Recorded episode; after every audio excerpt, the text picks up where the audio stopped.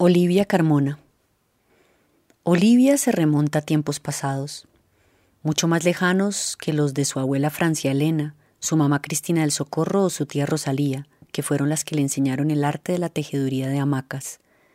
Habla de los indígenas cenúes, que en uno de sus tres cacicazgos se asentaron en estas tierras de San Jacinto a cultivar el algodón con el que comerciaban y hacían mantas para que la cacica se cubriera. También cuenta cómo por años los colonos, campesinos de la zona, usaron las hamacas como medio de transporte para sacar a los enfermos del monte y de las fincas más remotas. Todo lo que sabe lo había escuchado, al ser la suya una tradición oral que se ha dedicado a mantener el legado y su historia vivos, hasta que el investigador Abel Viana se puso a la tarea de recopilar las costumbres del folclor sanjacintero, así como la tradición de las artesanías escrita y recopilada, le resulta increíblemente poderosa tanta historia. Olivia ha sido testigo del cambio de los tiempos, cómo es que sus abuelos y padres tejían por el sustento del día, sin tener muy claros ni costos ni ganancias, para ser conscientes de que hoy este oficio es la economía de San Jacinto y que como tal lo deben proteger produciendo las más bellas hamacas, así como dominar su proceso, materia prima y comercialización pero sin dudarlo, sabe que una de esas formas de cuidar lo que les da de comer en el pueblo es enseñar, y eso lo hace muy bien.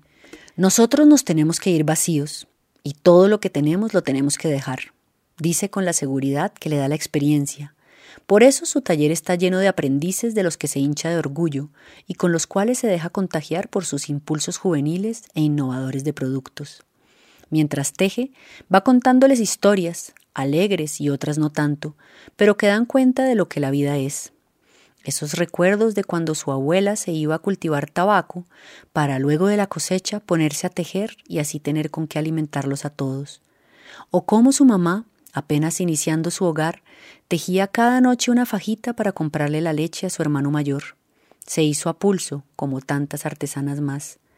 Sonríe al recordar cómo, por ser menor de edad, Tuvo que conseguirse un padrino para que la dejaran trabajar y pedir trabajo. Y así, con esas ganas de ayudar a su familia, conseguía los hilos con los que tejían para salir adelante.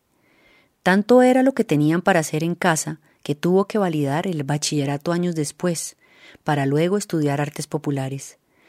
Celebra que ya pasaron los tiempos tristes en los que los carros pasaban sin frenar por el pueblo porque daba miedo parar allí. Hoy al revés, es una parada obligada y feliz, y colorida, ¿cómo no?